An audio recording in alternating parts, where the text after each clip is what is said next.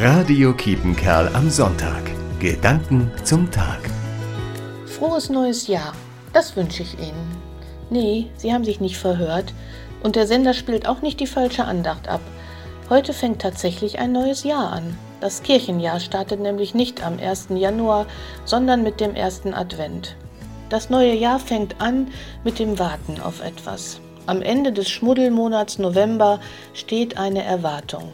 Die Erwartung richtet sich nicht auf die neue Corona-Schutzverordnung oder die neuesten schlechten Nachrichten vom Robert Koch Institut. Die Erwartung richtet sich darauf, dass Gott noch nicht genug hat von seiner Welt und ihrem Chaos.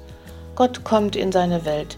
Er überlässt uns Menschen nicht uns selbst, sondern kann immer einen neuen Anfang schenken und Kraft geben für den neuen Tag.